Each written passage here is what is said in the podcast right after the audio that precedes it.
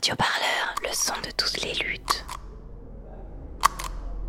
En fait, cet objet incroyable, euh, ce petit objet tout noir, sert à, tamponner les mains des gens et afin de les identifier, euh, de façon à ce qu'ils puissent entrer et sortir. Je pense que c'est un concept assez euh, révolutionnaire. Et le petit logo, bah, c'est main d'œuvre qui forme un toit. Que main d'œuvre, euh, c'est un, un refuge pour les habitants de Saint-Ouen. Voilà. 2056. Le patriarcat triomphe toujours. Les personnes opprimées, queer, Pauvre, racisées, vulnérables, handicapé, trans, pute, win, sourde, fous, pédé, neuroâtres, vieille, vieux, folles, qui ont survécu aux violences et oppressions subies durant la révolution de 2052 ont trouvé refuge à main-d'œuvre. Un son très particulier les a attirés dans ce refuge, promesse d'un environnement safe et bienveillant.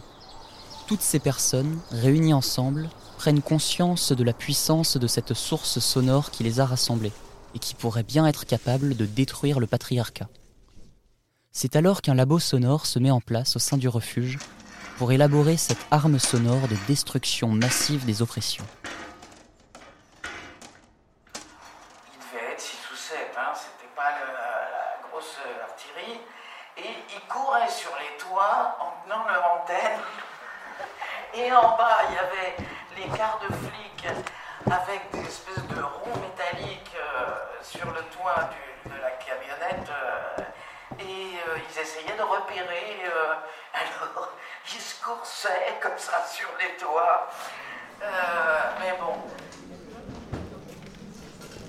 Ça m'a vraiment fait sentir ce truc un peu de communauté et tout que j'ai pas forcément beaucoup vu que c'est un peu nouveau pour moi aussi tout ça. C'était un peu sombre ces derniers temps.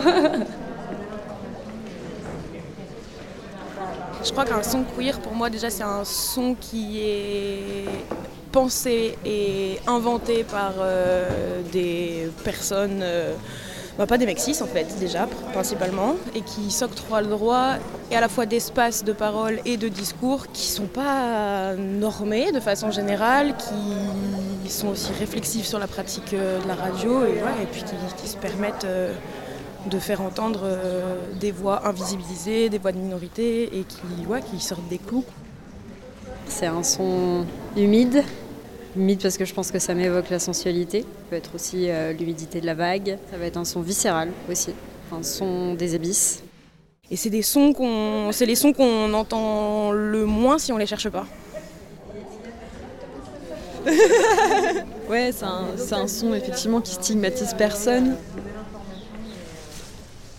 De toucher aussi parfois que les personnes concernées. Et je crois que c'est important.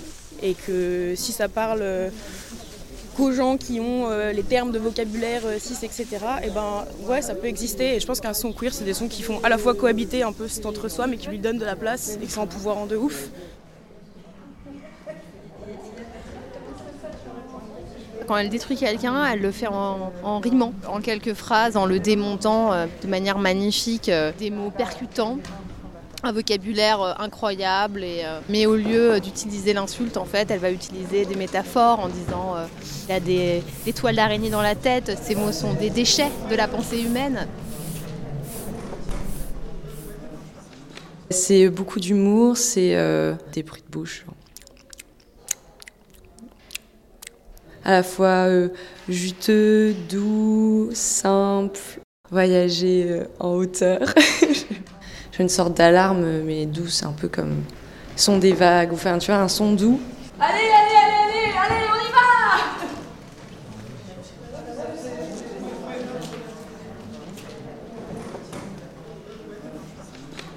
Euh, non, jamais.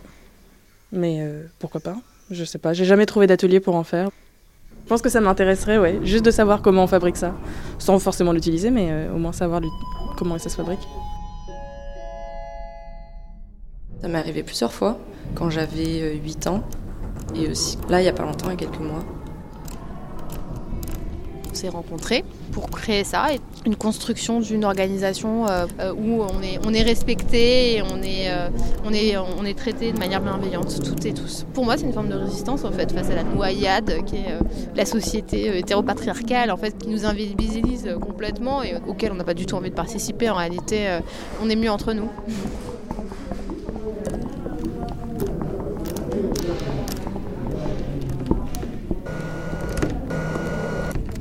C'est quoi ce son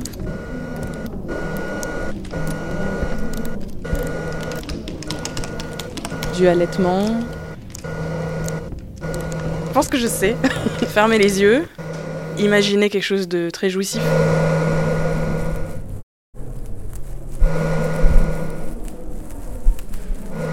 On ressent dans le son qu'il y a de la jouissance. C'est des sons non contrôlés aussi on sent qu'ils sortent de quelque part qu'on ne pourrait pas loger et où on ne pourrait pas identifier d'où est-ce qu'ils viennent.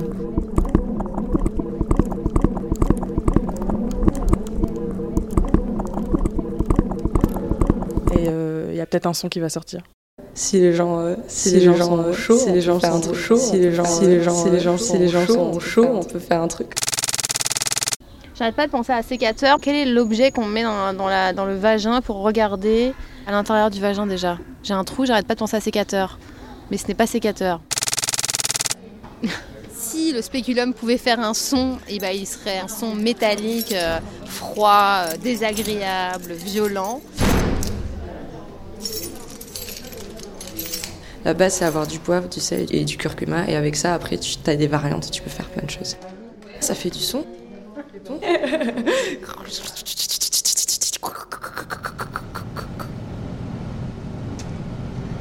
Si les gens, euh, si les gens sont chauds, on peut faire un truc. Si les gens sont chauds, les gens un truc on peut faire un truc. Euh, mon arme de destruction massive, euh, c'est mon imagination. Je me crée des scénettes extrêmement violentes de misandrie, où je mutile des hommes avec, en utilisant de la castration. Quick, quick, tu connais le doux son du sécateur. Quick, quick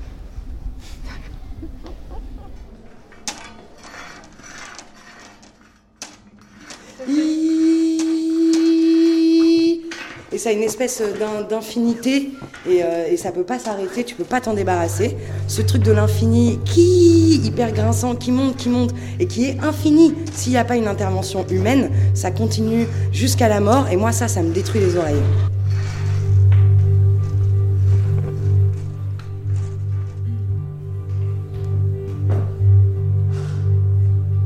Ça m'a fait un peu voyager, voyager euh, en hauteur.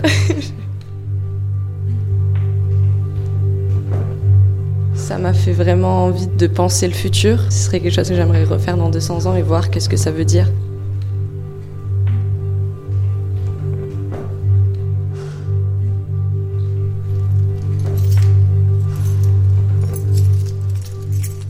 Écoutez-nous sur radioparleur.net.